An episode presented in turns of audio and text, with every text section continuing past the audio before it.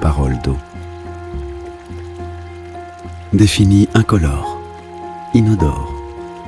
Pourtant, quand profonde sans être bavarde, l'eau parle d'un parfum. Celui d'un lac, d'une rivière nous ramène à ses éléments premiers. Mousse, algues, galets. Régie par ses secrets immuables, cette eau miroir ne donne sa parole qu'à ceux qui la convoquent. Eucalyptus et aiguilles de pin entament ici un dialogue qui ne prendra fin que lorsque la source se sera tarie. Ne demeurera alors que la fraîcheur pure d'un accord posé sur peau. Un goutte à goutte essentiel venu des profondeurs.